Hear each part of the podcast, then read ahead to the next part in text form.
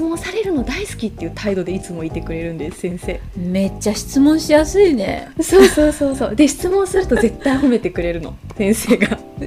それまた質問に行くわい。逆に言うとあ絶対に勉強っていうものからは逃れられないシステムだな。ってああ確かにその視点はなかったです。こんにちは。南恵美のつれラジ南です。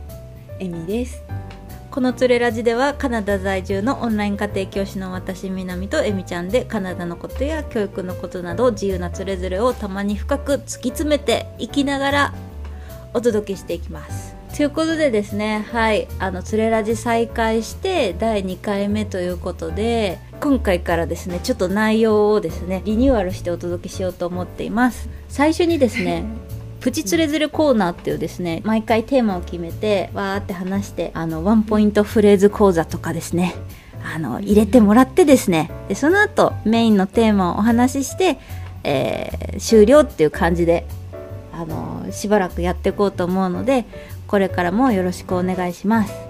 お願いします。今日のプチつれづれはえみちゃんからのワンポイント英語コーナーです今日のワンフレーズはですね I know もしくは I know right I know right よく聞きますねあれ。多分中学校とかの英語だと私は知ってるっていう風に訳されちゃうと思うんですけど、うん。確かうん。になんか現状報告みたいな。そうそうそうそう。でもこれはですねあの日本語で言うと「もうテスト今日すごい難しかったよね」って言われた時に「あ分かる」の「分かる」です。あうんなるほど、うん。なんか日本語話者がめちゃくちゃ使いたくなるような。まさにそうで多用しすぎて友達からみんなに私のフレーズって言われて「あ I know I know right」ってこうからかわれ続けていた 思い出のフレーズです。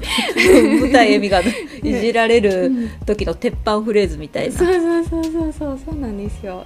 ネイティブの人ももちろん使うんですけど、うん。この私ほど使わないというかこううん。日本人ほどこの「分かる」とか「あそうだよね」とかっていうのを言わないのでだからこれを言うとですねかなり目立ってしまう。うん。ああそうなんだ。全然そう、うんうんたし全然気がつかなかった。でも確かにそうかもね。なんか日本人共感を大事にするじゃんね。会話のキャッチボールで、なのでですねこれはとってもとっても便利です。だからなんか日本語でこう誰かの話聞いて「あー」とかっていう反応ってするじゃないですか。こう話聞いてて「あー」って英語にはではやらないのでちょうど同じでもイントネーションでこの「I know」って言えばそれっぽい自分の出したいニュアンスが出ます。なるほど。なるほど。なんかねこうもうこうごえなんだ字面だけ見るとさあうん。それについて私知ってるよみたいな。あ知ってる知ってるみたいな、って言ってるのかなって思うけど、うん。全然あれなんだね。共感なんだね。そう。なんですよ。わかるとか、あそうだよねとかあと大変だったね的なニュアンスで使えます。あ大変だったねか、うん。なるほど、これは日本人、特に女子かな。あの便利なフレーズです。かなり。真似されるけど、うん。あー。いじられるけど。うん。はい。うん。なるほど。今日のじゃあワンポイント英語講座でした。ありがとうございます、はい。ぜひ使ってみてください。今日のテーマはですね、生徒が理解することに学校がどこまで責任を持つべきか。はてなだいぶ真面目だね。そうちょっと真面目な久しぶりのテーマですけどこれはですね、まあどういうことかっていうと、中学生とかに多分たくさんいると思うんですけど授業を聞いてるんだけど、全然結局分かんなくて、で、うん。定期テスト前になってワークをやらなきゃいけないんだけどもう全然内容も全然分からないから、もちろん進まなくて結局答えを移すだけって子って、あの結構いっぱいいますいるよね。うん。うんいると思う。そうなんですよ。でうん。私の見てる生徒さんとかもそのそんな感じの子がたくさんいるんですよ。うんうん。でもういつも思うのはいやうん。この子がここまでできないのってこの子の責任なの？それとももっと学校がこの子が理解するってところまでちゃんと責任を持って本当は教えるべきではないの？ってこうん思うんですよ、いつもその苦しんでる姿を見て。確かに。なんかさこうそうそういう生徒さんってさすごい多いよね。毎年いるよね。うん、毎年いる。毎年いるじゃない、うん。えまたこのパターンかみたいな、うん、君も問題集進められないの？みたいな。宿題も難しいよね？みたいな。このくらいの生徒さんを見てる先生って多分あと保護者の方とかって結構そこもどかしい気持ちになってるんじゃないかなと思って、そう。で、うんそこで保護者の方とかが親御さんとかが気にかけてその、まあ、家庭教師とかっていうサービスに連れていくことができればまだ、まあうん。ちょっと救いはあるんですけど多分そうだね。どうにもなってない子もたくさんいるんじゃないかなと。うん。確かに家庭教師も安くないもんね、そうそうなんですよ。でも結構そのもう学校もさそのん理解できない子に対してなんだろうな、うん。もうそこまでこうこうなんていうの教え込めないじゃない、まあ、先生も普通にものすごく忙しいしさ、そうもう授業するので精一杯みたいな、いやその通りなんですよね、うん。それも分かってるからこのもどかしさがある。で、うん。多分学校で分かんなかったことは自分でお家に帰って調べてそう、うん。こう理納得できるまで勉強しないとダメでしょっていうこう生徒生徒にその責任があるっていう考え方の人もおいるんじゃないかな,、なというかどちらかというとそういう学校の先生の方が私の時は多くってうん。例えば一回教わったことをもう一回聞くとなんか「もう教えたのになんで分かってないの?」とか なんかこう怒られません？あー。うんうんうんうん。う。んうんちゃんと話聞いてた？みたいな。そうそうそうそうそうそうそう。うんあるよね。うん。でも一方でこういやわたわ私とかみたいにいや学校がもうちょっとちゃんと教えられたらいいんじゃないかなっていう多多分グループもいると思うんですよね。うんうん。で私の行ってた大学はですね完全にもう生徒が理解することは学校の責任っていう考え方をもうひしひしと感じるような環境だったんですよ。あなるほど。その日本のうん、日本の学校環境と打って変わってってことだよね。そうそうそうなんですよもうそれにもすごく衝撃を受けてだからちょっとうん今回はそれが、学校が教えることん生徒が理解することに全て責任を持つできる限り持つっていう環境がどんなものなのかっていうのをちょっとご紹介できたらいいなと思って、うん長くなってしまったんですけどいやでもどんなね環境なのかすごい気になるよね。ぜひお願いします。一つ目にすごい衝撃だったのが与えられるものはもう全てできる限り与えるっていう熱量が感じ取れるんですよ。うんうん。まずが授業のその講義の内容は全う部ん。オンラインにアップロードされるんです。生徒が見れるような。ああなんか板書の内容とかってこと？うそう板書の内容ももう録画されてるんです。授業自体が全部。ああなるほど。だからまあうんうん。いつでも見返せるし、みたいなそうそうそう。わからないところをこうちょっと巻き戻ししてもう一回見たりとかもできるしみたいな、感じか。そこでチャットで先生に質質問できたりもするんですよ。こうあ。後で見てでその後分かんないところチャットできるとかあとはワークショップ。うん。例えば科学の科学式が分かんない子向けのワークショップとかももうちょっと難しい単元はワークショップがすごいよく開催されてるんです。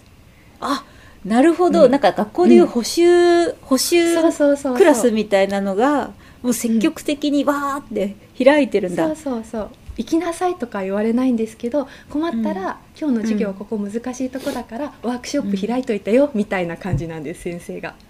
へえなんかそ手厚いね、そう手厚いの。しかうもん。週にこう、もうほぼ毎日大学院生みたいな、うん。こうちょっとそれか上級生、うんうん。3年生以上の人がこういつもいる部屋とかがあるんで、そこに行って分かんないとか教えてもらえるの、へー。すごくないですか？すごいね。ここまでやってくれるんですよ。メンタル面のカバーもすごくて。例えば、例えばコロナのこのパンデミックが始まったばっかりの時、私がもうすごいこうなんだろうな勉強に集中できないくらいちょっと不安な気持ちになってたんです。で日本だったらちょっと頑張るんですけど、先生にそれを相談したら「あ分かったじゃあエミはテストを2週間延期してあげる」って言われたの。提出すごい物を出せこのそうそうそう、この楽器が終わるまでに提出物出せればいいからねって。だからそのメンタル面とかそのできることは全部してくれるんです先生が。なるほど。まあもちろんねそのなんていうの、うんうん。ヘルプの範囲に限りはあるかもしれないけど、まあ、できるだけ、そのサポートするよみたいなサポート体制がすごいいっぱいあるってことよね。そうなんですよ。なんかこれうん多分学日本の学校とかだと予算的に難しいかなと思うんですけど、うん、なんかここまで学校の先生がなんだろうな、うん。こう全部してくれるしかも質問する時とかも、うん、こう質問されるの大好きっていう態度でいつもいてくれるんです先生。めっちゃ質問しやすいね。そうそうそうそう。で質問すると絶対褒めてくれるの。先生が。それまた質問に行くわい。でもしたくさんの生徒がなんか一つの同じ質問したら「あここは私の説明の仕方が悪かったんだね」って言ってこうもう一回取り直してくれるとか授業を分かりやすい方法で、へー。だからもう先生がもう完全にその生徒が分かるってことに責任を持ってもうあの手この手で提供してくれるこの態度っていうのが日本のこの、なんだろう、ん。そうちょっと放置され気味だった自分にとってはものものすごい驚うん。きでした。ああなるほどね。まあなんか私たちは日本でさこう、うんうん。なんていうの？とにかく授業についていかなくちゃとか。そうそうそうそう。なんかあれもあれでこういろいろね自分で考えたりとかね、する訓練になったりとかするから、一定のレベルでは良かったと思うけどでもやっぱりこうね質問しに行くとねやっぱりこう一部の先生からはねため息つかれたりとか、そうそうなんかあの だからみたいなっていう記憶もね生々しくあるしね。うんうんそうなんですよ。そうでもう一個びっくりしたのが成績が悪い子にめちゃめちゃ優しいんです。あそうなの？怒られないの、絶対に。こう私1年生の後期がうん。めちゃめちゃ成績が悪かったんですよ。あのえそうなの？えみちゃん。そうもうすっごい成績が悪くてこう、うん。あこのあと、うんあと点数すべての教科であと15点ぐらい低かったらちょっと定額かもしれないくらいちょっとやばかったんですよ。その時期だけ、あそうなんだ。うん。うん、そしたら先生そのアカデミックアドバイザーっていう人たちがいるんですけど、うん。先生とは別にその人たちからメールが来て、もう今うん。この時間にこう予約を取って私たちの方に来なさいって言われてもうビクビクしながら行ったんですよね、日本人マインドだった私は。なんか、うんなんか怠けてるとか怒られるかなとか、うんうん。そしたらそこに行ったら、もうすごい優しそうなおばあちゃんがうん。いて、うん。なんかねエミのことを絶対助けるからってこう、うん。それでいろいろアドバイスくれんの？すごいの、それへえじゃあ、うん。その時にこうもっとこうしたらいいんじゃないかとか、こうなんかできることサポートするよみたいな相談に乗ってもらったってこと？そのがそうそうそう。そうなんですよ。で英語が第二言語だからっていう理由で、あの、うん。じゃあクラスの中からノート取ってくれる人を雇ってあげるからって言われて 全部そのノートを誰かが取ってくれて、うん。でそれをそのうん。次の学期は見るみたいなことをさせてもらったんです。でもノートを取る人を雇そううそう、うん。うん、その生学生にアルバイトみたいな感じで、同じそのククラスを取ってる生徒にあの、うん。月7,000円あげるからみこの子たちにノートあげてみたいな,、はなんかそれをこう使わせむもちろん無料なんですけど使わせてくれたり、そうな、うんうん。そういうそそこまでしてくれるんです。成績が悪かったりその第二言語だったりすると。あとその識字がちょっと苦手な障害があったりすると。うんうん。うんうんそうだよね。今はそういうねうんうん。敷地でちょっとあのなんだろう、うんうん。あるもんね。ちょっと難しいみたいな、うん。そうか。すごいね。なんだそのバックアップは。そうここまでしてあげたもうそこまでなんですけどね先生がするのはもちろん。あとは生徒の努力次第でもあるんですけど、どんな方向に努力したらいいのかとかっていうのを全部見せてくれるから、うん。いやーすごいなーってこうこんな感じのシステムだったら、私が見てる子たちもなんかこう、うん。もうちょっと楽なんじゃないかなって思って。確かにそうだね。いやほんと振り返るとさ例えば中学校の時とかさ、うんあの比例反比例まではいけたんだけど一次関数とか出てきた時にさもう、なんかあの処理できないわけ脳が。大体みんなそこでつまず つまずいたりするじゃん、一次関数、うんうん。その前に式の計算いろいろやってって。だからああいうところでさ「はい絶対みんなつまずくよね。ほら補習クラス開いといてよ。ポポポポポポ」とかさその、うん。先生この時間は質問できる受け付けてるから質問してねとかさ。そうそう質問来たの偉いねとか。まあでももちろんよくわかってます。あのめちゃくちゃ公立の,、あの学校の先生忙しいことごぞ、はい。あのもうよ存じております。理想論だからこれ。そうそう。これ夢の話だから うん夢の話。あの皆さんがあの話半分で聞いていただきたいんですけど、うん。確かにでももしもしねそういう場所があったらこううん。でもいるじゃん。すごく真面目で一生懸命だけど成績がなかなか伸びない子って、そういう子たちももっと多く救われてたのかなとか。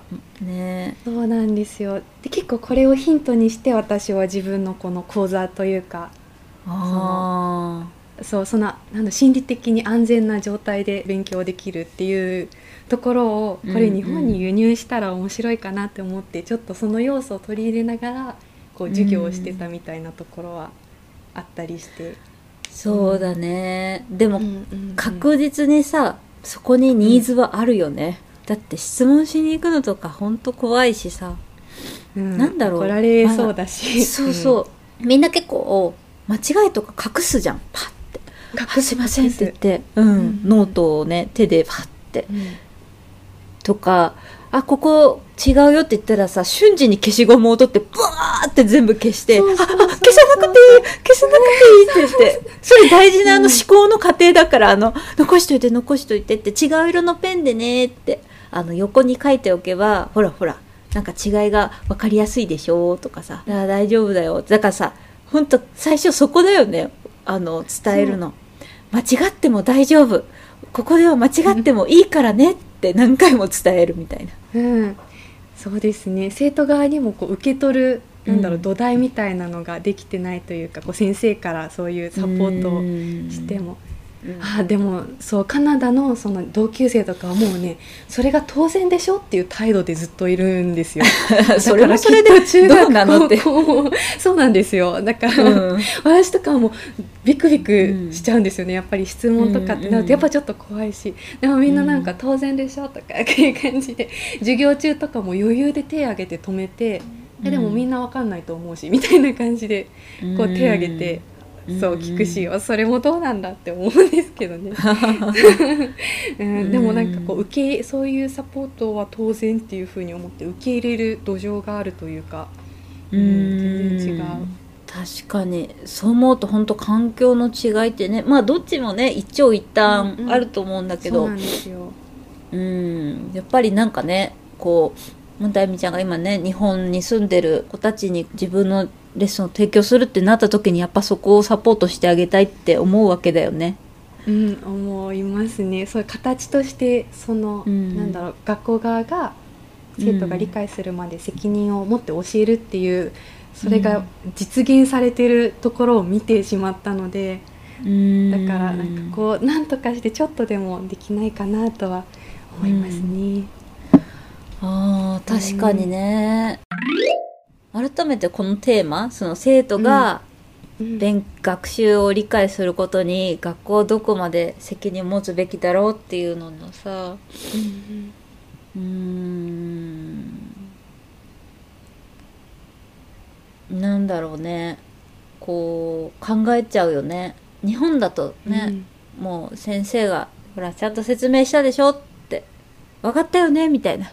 そうそうそうでもカナダだとカナダっていうかまあエミちゃんのカナダの中の一つの大学でのエピソードにはなるけれどまあそれを踏まえた上でやっぱりその先生たちが本当に理解してるみたいな。うん。あの分からないことを言ってねみたいなっていう姿勢でいくのかみここがたいなわからないのでは？みたいな。毎年あるのこの分からないパターンここでいっぱいみたいな。君たちも分かんねえでしょ？みたいな。っそうそうそう。ていうねところでいくかっていうところだよね。うん。でもなんかこういいいいバランスのところを見つけられればいいよね。こうんうなんなんだろう。かかといってそのさほらエミちゃん的にもあれでしょ？その全面カナダ、カナダこう丸コピーすればいいってわけじゃないってさ。そうですね。もちろんだけど。あれはあれでそうなんですよね。自分でなんとかこう授業が分からなかったとしたら自分でなんとかそれをどうにかする方法を見つけるっていうのも、自分の中ではいい経験というかいい学びであったので日本にいた時はだから、その機会を奪ってはいけないなとは思うんですよ。でもだからといってこううん。その説明しただけであとは自分でなんとかっていうのも無理があるというか実際にそれで無理な子もたくさんいるから、うん、うん、確かにそうですね。いいバランスが取れるといいんですけどね。そうだね。うん。なんか私ねふとこう思い出したんだけど例えばこう、えっ、とスウェーデンのうんうん。教育システムの話ってよく出るじゃない？はいはいはい。こうもうさ教室もさ教室っぽくないわけよ。ソファーとかさ、枕とかさベッドとかさわーってあったりとか。まあい椅子とか机ももちろんあるけど、みんながこうカンフォタブルな状態であの授業が聞けるようにうんでわからないところはアシスタントがついついていってみたいな。うんうん。なんかもうすごくシステマティックにさ落ちこぼれが出ないようにするあの、うんうん。教育のシステムがあるなって私はこう自分の印象として受けたんだけどなんかね、うん。逆に言うとあ絶対に勉強っていうものからは逃れられないシステムだなって。ああ確かにその視点はなかったです。そうですね。うんななんかさわかんないけどうんわかんないけどこれねこの見方が適切な見方かどうかわかんないけど日本のシステムだと勉強っていうものにちょっとふわふわって逃れられるあの余白があるなってちょっと思ったりするわけ。そその見方にもよると思うんだけどねその人間はそのこうなんていうの社会的動物だからこう学んでいくこと、まあ文化的な動物だから学んでいくこととか知識を吸収していくことをよく考えることっていうのが人間の本質であるんだっていうことであれば、やっぱりその本質をこうあの、うん。きちんとこう磨いていくためにそういう教育システムその考えることからあのちゃんと向き合える課題にちゃんと向き合えるシステム心地よくできるだけに作るっていうのは、まあ、正解っちゃ正解なのかもしれないけどね。ちょっと思ったんですけどうん。カナダで生活の質がそのまま学力に直結しちゃう気がするカナダの方が。日本の日本ってなんかうん。例えば鮭を塩漬けにしといくとかってなんかこう知識があるじゃないですか伝統的ななんかこう、うんうんうんううん。んだからなんかこうちょっとお金なくてもなんかこう食べ物のなうまく言えないけどなんかこう、うん。重ねてきた歴史の中でどっかしらに知恵があってたなんとかなってる部分が私結構あると思うんですよね日本の。なんか。確かになんかね、うん。こうなんだろうねなんかそのお金持ちでもそうじゃなくても、みんな納豆とかを食べるものそんな変わんなかったりするじゃないですかなんか。なんか納豆みなんか安くて栄養になるものがいっぱいあるからなんかねいいなって思う。最近ちょっと関係なくなっちゃうけどだからななんかねそこまでこう健康に直結しなすいというか。なんか、うん、なんかそんなのもちらっとかなり極論になっちゃうんですけど、うん日本だとうん。あまりその薬物とかも蔓延してないじゃない、だからそのそうそうだからそのすごく貧乏になってもその薬物に逃げていくっていううん。えーっと確率というかその比率ってそんな高くないと思うんだよね。うん、わかんない。そ北米とかの北米というかそのね、この辺の現状とか見てるとうん。いやーひどいもんですよねなんか。いや本当にねそれのホームムレスの、それでお金全部使っちゃってっていうホームレスの人とかその、うん。いるし、うんううん。っていうなんとなくこう環境というか文化というかっていう面もある程度はちょっと話が外れちゃいましたけどなんか、うん、あるかなって。そう。だからなんとなくこのここまでのシステムができてるのもなんとなく納得というか、うん確かに。今今大学辞めちゃったらあなたの人生どうなっちゃうの？みたいな感じでみんなサポートしてくれる。うんそうそうそうそう。そうなんです。なんか人生サポートみたいな感じなんですね、うんそのアカデミックアドバイザーみたいな。私が、うんうんその成績悪くて訪ねた時のおばあちゃんとかも、うん。大学の成績をなんとかしようっていうよりもあなたのキャリアをどうしようみたいな感じのうん。立場で話してくれるからちょっとまあそんな文化的なところも多少はあるかもしれないですね。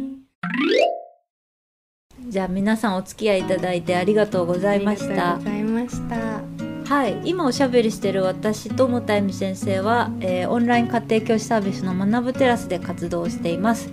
えー、もたえみ先生はですね学ぶテラスにで、えー小学生に英語をメインで、えー教えていらっしゃいます。また、えー中学生向けの自習アシスタントサービスもされています、えーなかなか机につくことが難しいとか成績上げたいけどもう何からやっていいか分かんないっていうご家庭にですね一緒に計画立てたりとか Zoom でつないで一緒に勉強したりとかあの見守るスタイルの家庭学習サポートサービスをされています、え1週間からの体験もできますので概要欄から気になる方はチェックしてみてください。ぜひぜひ。はい。それで、えー、と私南はですね学ぶテラスで細々と活動しながらですね あの SNS のあのプロフィールアイコンイラストを作ったりとかあのオリジナルの T シャツを作ってったりするのでそちらも気になる方は概要欄からどうぞ。はい、えー聞いていただいてありがとうございました、えー気にえーはい、もっと聞きたいっていう方はですね、ポッドキャスト、えーぜひサブスクライブ、レビューなども、えーよろしくお願いします、えー YouTube の方はチャンネル登録、えーいいねボタン、えーコメントなどもお待ちしています。Twitter などでもワイワイ騒いでるので、ぜひ遊びに来てください。長いな。はい、ありがとうございまいいし感じた。あ、よかった。はい、ありがとうございます。ありがとうございました。はい。はい、では次回もですね、日本時間の18時にお会いしましょう。ありがとうございました。ありがとうございました。さよなら。さよなら。